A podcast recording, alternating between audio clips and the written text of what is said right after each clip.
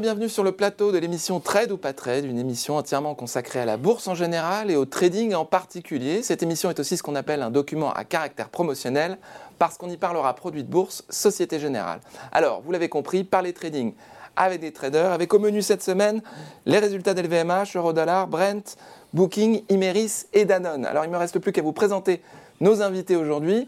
Jean-Louis Cussac, président, fondateur, formateur de Perceval Finance. Bonjour Jean-Louis, merci d'être avec nous. Bonjour. Dorian Abadi, vous êtes responsable analyste euh, chez Meilleur Taux Placement. Merci d'être avec nous, Dorian. Merci. Euh, Franck Morel, président de zonebourse.com, inventeur du euh, market screener. Merci d'être avec nous aujourd'hui. Et Léa Jézéquel, vendeuse Société Générale, produit de bourse. Merci Léa d'être avec nous. Alors on va commencer tout de suite avec On refait la semaine.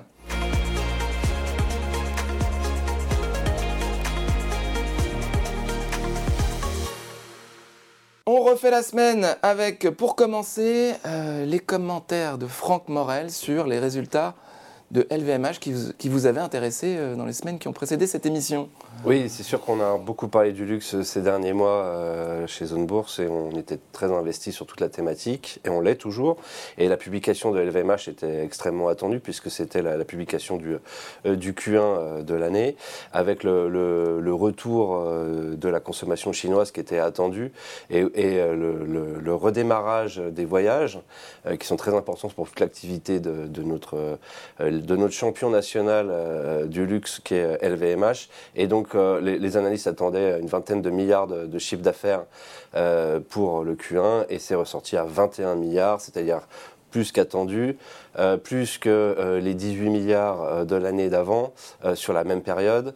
Donc on est vraiment sur un business qui est en croissance, qui avait très bien résisté au Covid en Chine et qui a un nouveau relais de croissance qui est même ressorti au-dessus des attentes. Donc c'est une très bonne indication en bas de l'écran sur, euh, sur l'évolution de la consommation chinoise euh, et sur le retour euh, du trafic de passagers, du tourisme. Donc on est très confiant sur la thématique, très investi. On pense qu'il faut vraiment être investi dans, le luxe. donc il y, a, toute une... tous les acteurs sont. 80% euh, de la cote euh, du luxe est en France. Hein. on a des acteurs en Suisse, en Italie et, un petit peu au, UK. Euh, mais le CAC 40 maintenant, c'est près de 30% de l'industrie du luxe, hein, si, je ne me trompe pas. Voilà, donc ça explique d'ailleurs la surperformance de l'indice par rapport à à peu près tous les autres indices des pays développés autour des. Merci Jean-Louis. depuis, depuis un an environ. Et donc voilà, la publication de LVMH donne une indication pour l'ensemble du secteur du luxe et en même temps de tous les secteurs liés à la consommation chinoise. Euh, donc on, ah, c'est une grosse toute surprise, une thématique. Ces résultats ou c'était attendu? Bah, Quand le chiffre d'affaires se ressort à 21 milliards sur des business qui sont quand même à peu près prévisibles alors qu'on attendait 20 milliards, euh, bon bah voilà, ça fait 5% d'écart sur le chiffre d'affaires. Ça devrait faire euh, plus sur le résultat puisque la croissance du chiffre d'affaires engendre une croissance théoriquement supérieure sur les, les, les résultats qui explique d'ailleurs la, poursuite euh, de la progression du cours, sachant que LVMH se paye 26 euh, fois euh, et l'exercice attendu en, termes de, en termes de multiples de résultats et 24 fois l'exercice prochain. Graphiquement, on voit que les résultats étaient préparés quand même. La courbe était... Ben, en croissance et puis paf, on a le jour de la publication. donc nouveau potentiel de libérer et, et indication forte pour l'ensemble du secteur. À suivre notamment Kering, euh, qui publiera euh, prochainement, qui est lui aussi évidemment très investi et très concerné par l'évolution de la, la, consommation chinoise, notamment par leur marque Gucci, qui représente 60% du business. Donc à suivre l'ensemble du secteur et Kering en particulier. où il faudra observer si Gucci reste à la mode. si c'est le cas, ce serait potentiellement l'acteur le moins bien valorisé aujourd'hui avec le plus gros potentiel évidemment potentiel des risques euh, qui va avec, euh, qui est juste lié à la puissance de la marque euh, Gucci, contrairement à LVMH qui est dans le business est réparti sur beaucoup beaucoup de secteurs d'activité et beaucoup de marques différentes. Kering lui est très centré sur Gucci qui représente à peu près 50-60% du, business. Très bien, Jean-Louis, merci beaucoup parce que le, le, secteur du luxe est très très intéressant en ce moment. Est-ce qu'il y a une incidence de l'euro-dollar sur le, sur le secteur du luxe? Bah, L'euro-dollar a une incidence sur toutes les sociétés exportatrices. Euh, donc on a fortement bénéficié, euh, c'est vrai, euh, depuis, on va dire, 18 mois et un peu moins depuis quelques, quelques mois que l'euro rebondit contre le dollar, ou plutôt le dollar rend un petit peu de, de sa surperformance de ces dernières années. Donc oui, évidemment, quand vous vendez en dollars et que vous ramenez vos dollars en euros, ça joue de manière très importante sur vos marges. Euh, donc euh, l'ennemi du luxe serait une remontée euh, importante de l'euro. On va voir ça avec Jean-Louis parce que vous, vous êt intéressé à l'euro-dollar. Oui, comme, comme je, la suis tout, je suis tout le temps cette, on continue. cette paire. Donc ben, on est acheteur, toujours. L'euro-dollar est très sensible dans son évolution à court terme au taux d'intérêt sans le voir. Hein. Dès que les taux souverains montent, euh, alors aux États-Unis euh, versus l'Europe, euh, on voit tout de suite le mouvement le lendemain. Là, c'est vraiment très très sensible. Et pour l'instant, on est acheteur. on était passé acheteur assez agressivement au-dessus de 1,0160, je crois, ou 1,02. Et depuis, bah, écoutez, on a franchi les indices. Là, on revient en dessous. Justement, ce matin, je regardais, on a placé une, une reco à l'achat vers 1,0920. Donc, euh, vous voyez cette, euh, cette zone de, de repli avec euh, une petite moyenne mobile là, qui est juste en dessous. Bah, c'est une zone d'achat, on va dire très court terme. Hein. L'idée étant qu'on peut laisser porter une position de fond et acheter comme ça sur des opportunités de, de, petits retracements, donc intraday ou, ou plus long terme, si vous voulez, on est acheteur jusqu'à 1,0770, en gros les yeux fermés. En dessous de 1,0770, ça serait une zone, ce que j'appellerais de neutralisation. On garderait un petit biais haussier, mais quand même, ça serait euh, une zone de neutralisation. Ensuite, c'est 1,0470 la rupture, c'est le retournement de tendance. Alors, ça va évoluer. Hein. Ça, c'est quelque chose qu'on a mis en place. Euh, c'était euh, fin fin 2022, début 2023. Donc on est revenu au plus bas vers 1,05 et notre niveau de rupture n'avait pas été euh, n'avait pas été cassé. On était passé bien neutre un petit peu, mais arrivé au-dessus de 1,0470, 1,05, on a on s'était dit ben là on est au bord de la rupture, du retournement de tendance, donc on avait acheté. Donc tendance long terme haussière et tendance court terme aussi, avec quel objectif? Après les objectifs, le, le mieux c'est de pas vraiment s'en fixer, mais euh, ah, quand même. C'est-à-dire que le double top, c'en était un euh, euh, évident sur le plan graphique. Après, vous pouvez reporter, par exemple, le retracement à la baisse, vous pouvez le reporter dans l'autre sens. Donc, mais là, dans une optique très long terme, pourquoi pas aller vers un 15 Mais ça, c'est vraiment les politiques monétaires qui nous diront la suite des événements.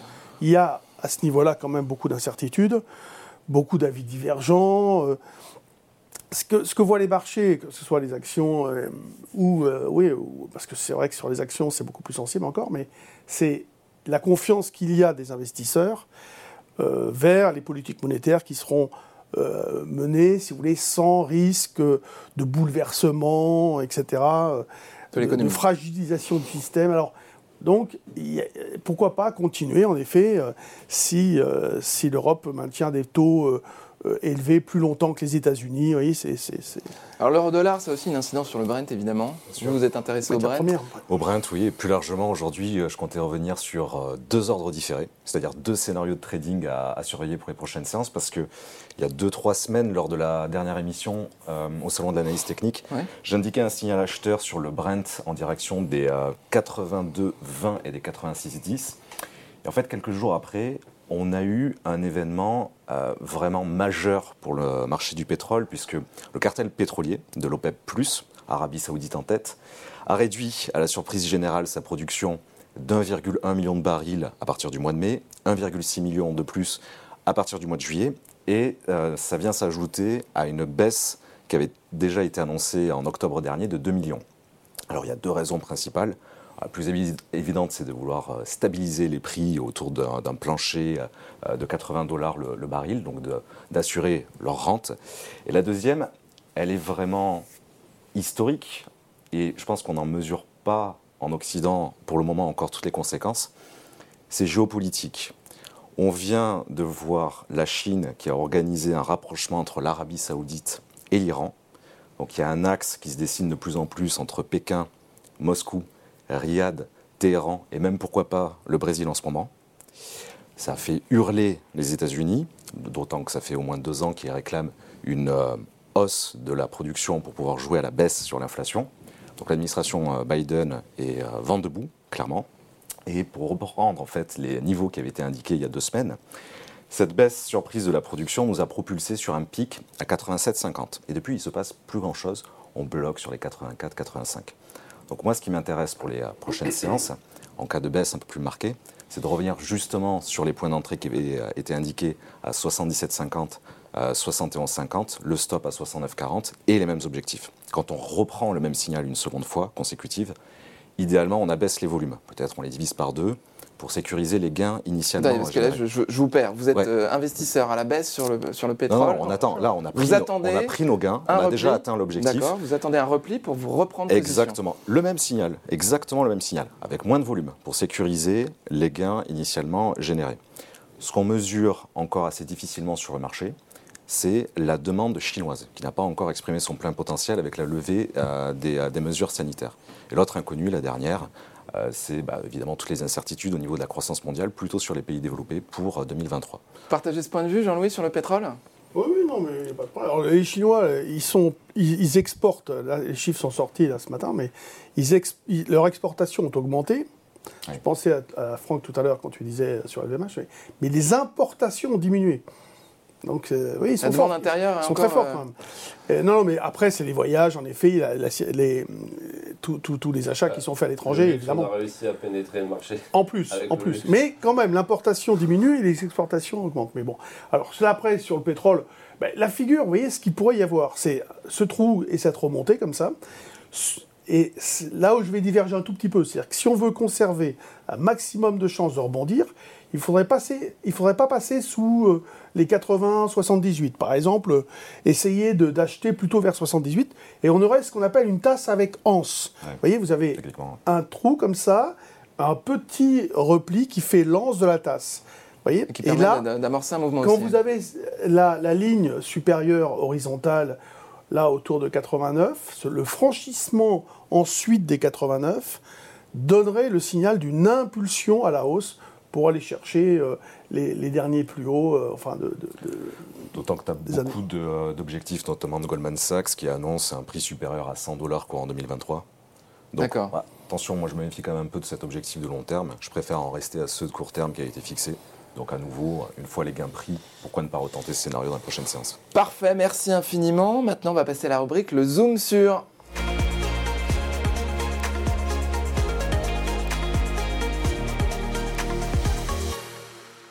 Le Zoom sur avec Léa Gézéquel, vendeuse produits de bourse Société Générale, qui va nous parler aujourd'hui du magazine Strike. Oui, effectivement. Alors, je vous ai parlé euh, d'outils euh, pendant ces dernières émissions. Euh, aujourd'hui, je vais vous parler d'un service qu'on met à disposition de nos investisseurs, de nos prospects, pour ceux qui souhaitent se former à la bourse en général et à l'actualité des marchés financiers. C'est notre magazine. Donc, c'est un magazine qui sort tous les mois. Il existe en version papier. Il est gratuit Exactement. Ah en version papier et en version électronique, puisqu'on a tout un site qui est dédié à ce magazine et qui est totalement gratuit. Et donc, vous pouvez retrouver dans ce magazine, comme vous pouvez le voir à l'écran, aussi bien des articles en fait d'actualité. Donc, clairement, c'est pour faire un récapitulatif de ce qui s'est passé, vous mettre un peu à jour si vous n'avez pas forcément eu le temps. Donc, on va aborder des thématiques très différentes, comme les indices, euh, les paires de devises, le pétrole euh, et plein de choses comme ça. Vous avez aussi d'autres articles qui vont plus en profondeur sur un type de produit. Donc, on a toujours un dossier central. Alors ça peut être effectivement sur un produit en particulier, ça peut être aussi une interview d'une personnalité euh, des marchés financiers, ça peut être un point macroéconomique. Donc vraiment, il y a plein de thématiques euh, qui sont abordées.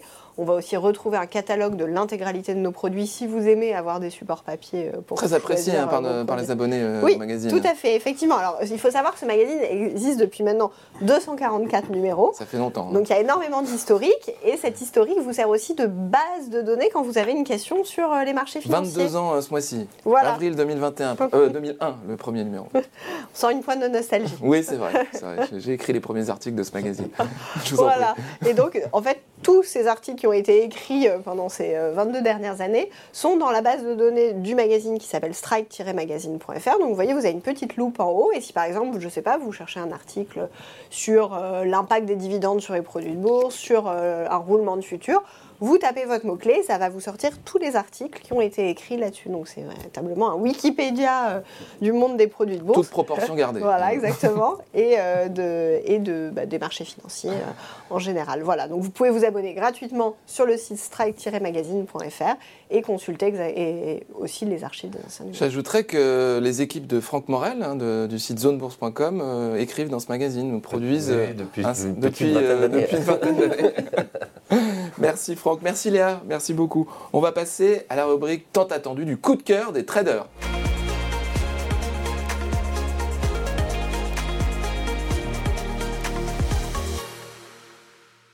Le coup de cœur des traders, c'est la rubrique où euh, nos invités ont une minute, pas plus, 60 hein, secondes, pour convaincre les deux autres de la validité de leur scénario d'investissement. Alors on va commencer par euh, Franck Morel qui va nous parler de Booking.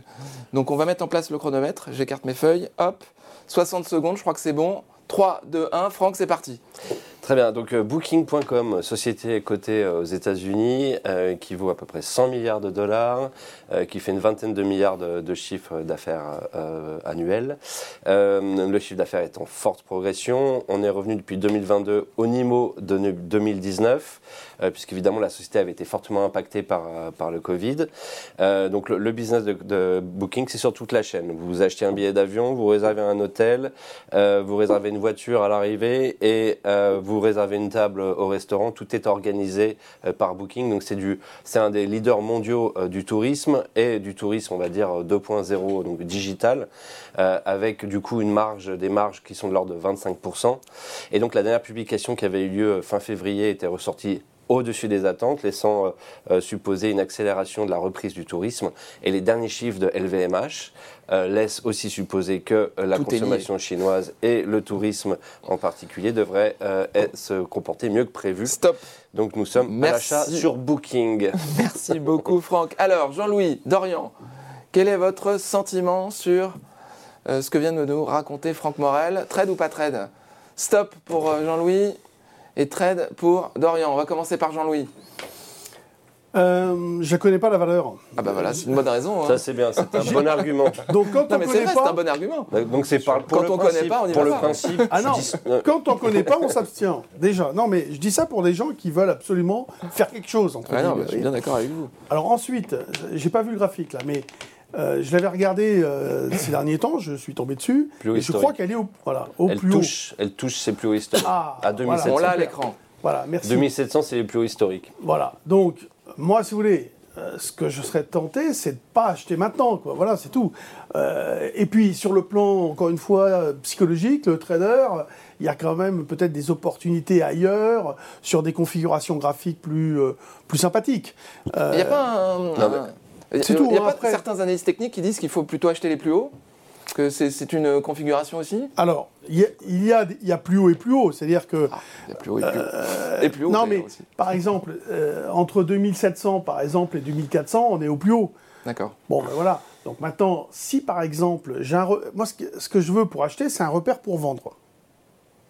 C'est-à-dire que à, un moment donné, la valeur va donner une configuration, va, former une configuration graphique où, par exemple, euh, imaginons qu'on soit très simpliste là, on dit sous le dernier plus bas du mois de février, je, vends. Parce que je considère que on, a une forme de soucoupe comme ça qui peut se mettre en place et on casse un plus bas sur 3-4 euh, mois, imaginons que ça soit dans, dans un mois ou deux, et donc la configuration est baissière. À ce moment-là, techniquement, donc, si vous voulez, si je paye 2007, 2665 avec un stop sous 2300 euh, par exemple, bon, ou 2320, ça m'embête, ça fait, ça fait, c'est loin. Alors vous allez me dire, bah, vous en faites moins. Ça limite quand même considérablement les scénarios si vous souhaitez systématiquement avoir un objectif d'achat. C'est-à-dire que vous ne pouvez pas. Un objectif de euh, vente. Un objectif de vente. De vente. Mais, mais, justement, il y a des valeurs qui sont dans des configurations quasiment identiques, avec des, des, des- des- des niveaux de rupture, de, de retournement Donc, si- proches. Si vous avez un objectif de stop, hein, si vous avez une configuration qui vous met en évidence un objectif, un- un- une possibilité de stop, ça ne vous dérange pas d'aller investir sur Ah bah, une valeur qui n'a pas. Moi, si, moi, si le stop il est clair et net et, et pas trop loin, bah, je me sens très à l'aise. Je peux utiliser un produit euh, à effet de levier sans investir trop d'argent. Euh, Je peux acheter plus que si le stop est éloigné. Parce qu'en fait, imaginons que je décide de ne pas perdre plus de 1000 euros sur euh, la valeur, 1000 dollars en dollars. 1000 dollars. Euh, il est évident que si j'ai un stop à 5% ou un stop à 10%, je peux en faire euh, une quantité très différente, le double. Par résultat, c'est que sur Booking, vous n'êtes pas, euh, Donc, vous êtes moi, pas je forcément suis d'accord avec peut-être acheteur sur repli vers 2400, Sur par repli, exemple. d'accord. Oui, Je vais, Ok. je vais Pourquoi pas utiliser des, des arguments euh, peut-être plus techniques pour, euh, pour Jean-Louis. Et du coup, on a, on, on a une consolidation horizontale en données hebdomadaires que tu ne peux pas voir puisque le, le graphique est trop zoomé. Si, si. Euh, on teste actuellement les plus hauts historiques qui ont été touchés à trois fois. Ça fait une énorme tasse avec Hans en données hebdomadaires et, euh, et en données quotidiennes. taquin, tu, vois, tu vois qu'on consolide horizontalement juste sous la résistance et donc théoriquement, tu dois pouvoir mettre un stop sous la zone de consolidation horizontale pour anticiper une rupture par le haut compte tenu des fondamentaux de la boîte et donc du coup viser un 3200 à horizon euh, court moyen terme. Dorian, vous, avez, vous aviez d'autres arguments en faveur de- du scénario de Avec Franck un stop serré. Dodge, je sais pas, mais en tout cas, c'est vrai qu'acheter un des leaders du secteur, comme le disait euh, Franck, avec les vents porteurs qui est en ce moment sur le tourisme, notamment chinois, ça peut être intéressant. Il n'y avait pas d'objectif, j'imagine qu'on est vraiment sur du court terme, c'est-à-dire peut-être même viser la, la résistance oblique qu'on voit en bleu, avec euh, effectivement un peu d'effet de levier. Ça peut être intéressant si c'est vraiment du trade court-termiste, aller chercher peut-être euh, 3, 4, 5% amplifié par l'effet de volume. Oui, il y a sans doute quelque chose à faire sur un fleuron comme ça. Mais à Un- faible volume là aussi, Un- parce que je rejoins le bémol de- d'acheter un plus haut. Moi, je suis toujours un peu euh, gêné à ça. Mais... Un point sur les valorisations, on est euh, sur une 2.0 qui est 5 fois son chiffre d'affaires, c'est pas si Non, non, mais excessif. en, en multiple de résultats, ça se paye euh, 17 fois les résultats. Même. Hmm.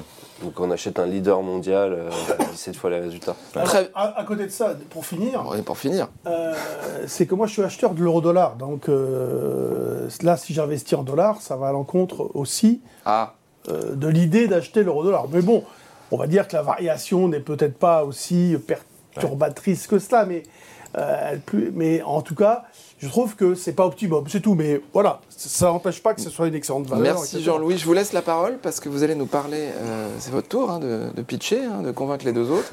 60 secondes sur Imeris. Alors on va lancer le chronomètre. 3, 2, 1, c'est à vous.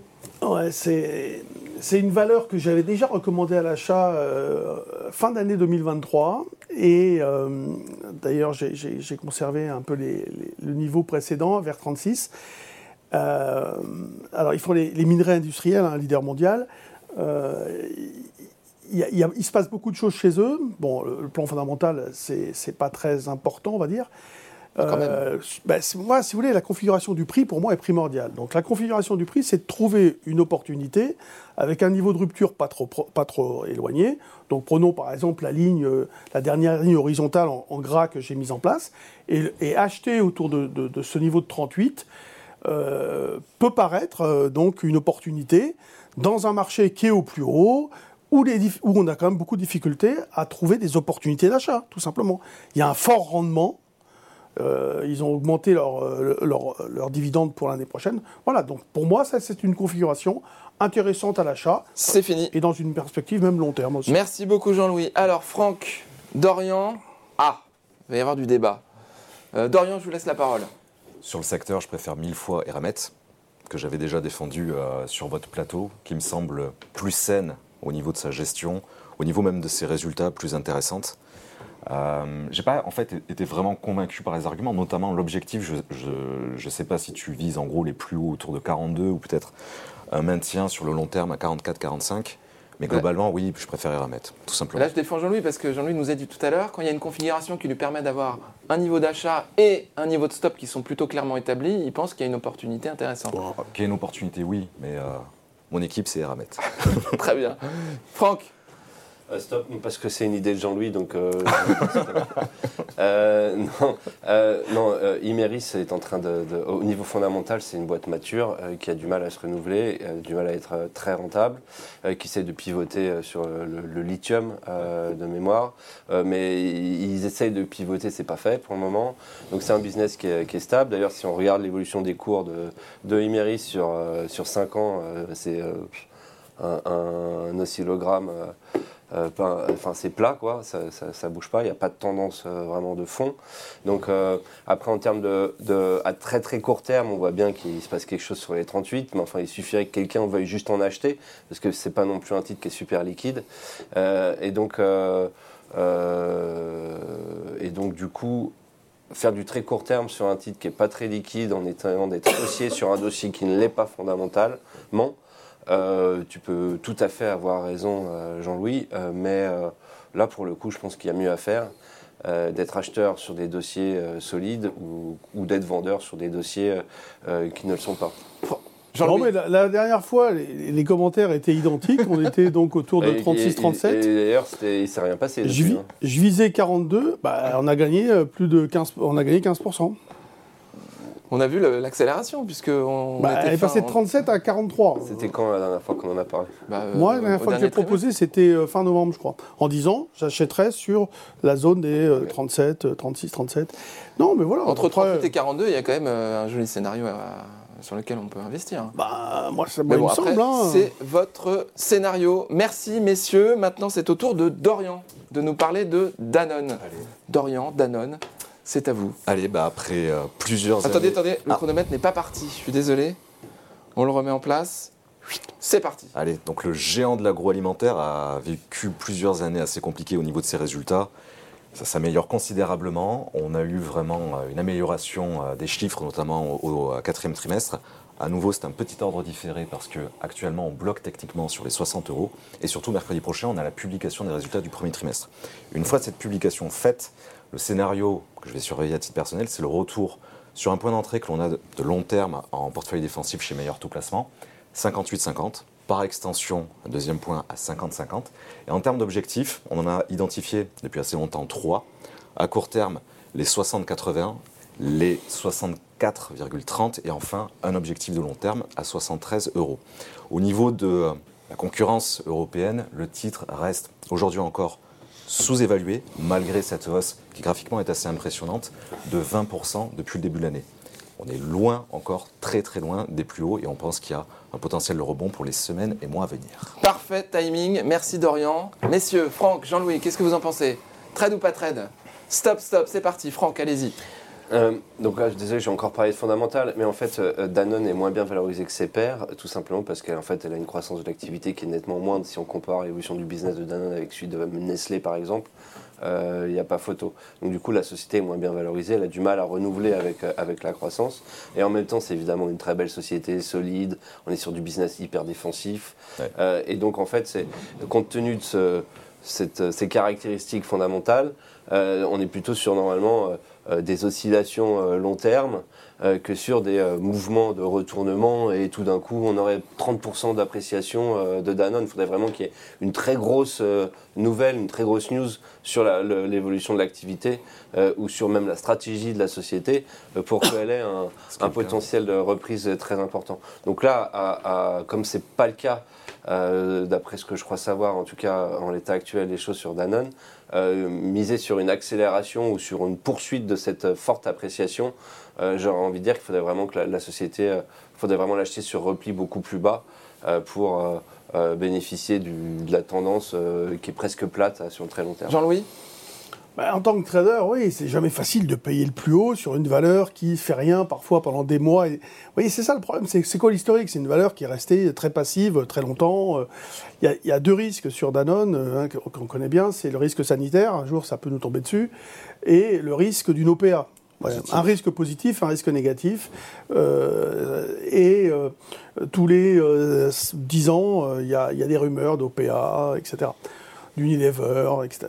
Alors, moi, si vous voulez, euh, c'est une le, niveau du CAC me fait peur. Bon, la pondération de Danone n'est pas trop importante, mais elle doit être autour, je sais pas, de, 3, un truc comme ça, euh, de 3%. Là, si j'avais envie d'acheter d'une manière un peu agressive, euh, je paye 56, 70. Là, le, le, pullback, vous voyez, sur le point haut précédent de 2000, je sais pas, 2022. Là.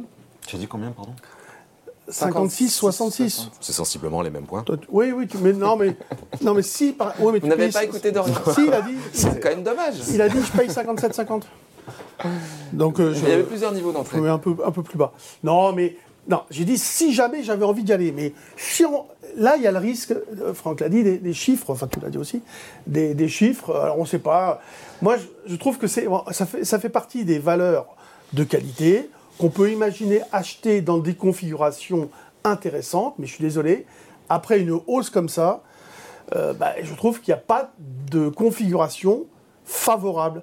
On a des milliers de valeurs, il y en a d'autres qui ont des configurations, peut-être pas de qualité aussi bonne que Danone, mais en tout cas des configurations de marché où on peut investir sur des probabilités de réussite et de gain plus immédiate. Merci Jean-Louis. Dorian, euh, Franck parlait d'oscillation là et on se Justement, je voulais revenir je, sentais que vous aviez envie de répondre. Sur l'oscillation, c'est un contre-argument intéressant parce que précisément, cette amorce de plus de 1% depuis le début de l'année, quand on regarde le graphique de long terme, c'est vrai que là il est un peu zoomé sur un an ou deux, on a cette amorce d'oscillation, on part de très haut, on a eu globalement deux ans, trois ans de baisse, on sort même d'un canal euh, baissier de long terme, et c'est cette impulsion nouvelle depuis globalement six mois qui dessine cette oscillation, ce début. Et vous, pensez qu'on est au début de cette oscillation et qu'il y a encore du potentiel pour aller chercher le gros des niveaux plus hauts On a perdu le graphique, mais c'est pas grave.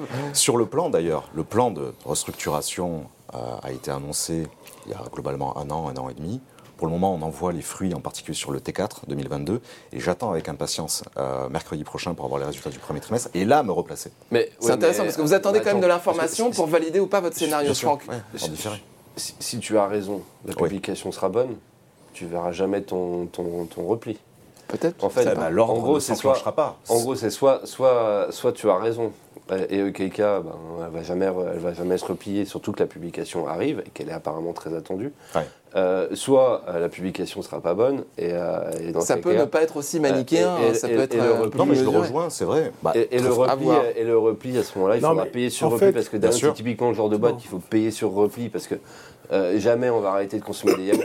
Quand ça descend trop bas euh, ou de l'eau, et il faut en acheter. D'où l'oscillation. Mais, en gros, pour moi, c'est soit ça va direct à, 65, soit ça retombe à 52. Alors, je, te rejoins complètement. la dernière réponse pour Dorian. Et non, mais oui et non. non, mais je te rejoins complètement. C'est le principe de l'ordre différé. C'est-à-dire que soit effectivement, j'achète le repli, j'ai mon scénario soit comme tu le dis, la publication est bonne, ça explose à Jean-Louis, dernier point. Non, mais oui et non, parce qu'en fait, si vous voulez, il faut la juger en, surperformance ou pas, ou en sous-performance par rapport à l'indice CAC 40 aussi. Pouvez, euh, bah si, si elle... Légèrement, ouais. 3-4 points. Ouais. Le, CAC est à 16, Danone est à 19. Ah oui, bah, elle a fini, on va dire, là, là on pourrait dire, elle a fini par se réveiller. Ah bah euh, mais euh, parce qu'à un moment donné, il faut aller chercher. Si les dernières qui montent, c'est pas forcément les meilleures. Hein. On, achète. Oui. Bah oui, regardez, LVMH a tout le temps, tout le temps, tout le temps monté. c'est vrai qu'elle est pondérée aujourd'hui à 14%. On vous mettra pas d'accord. Merci, messieurs. on va passer à la dernière. Merci Jean-Louis, merci beaucoup. On va passer à la dernière rubrique à vos marques, le quiz.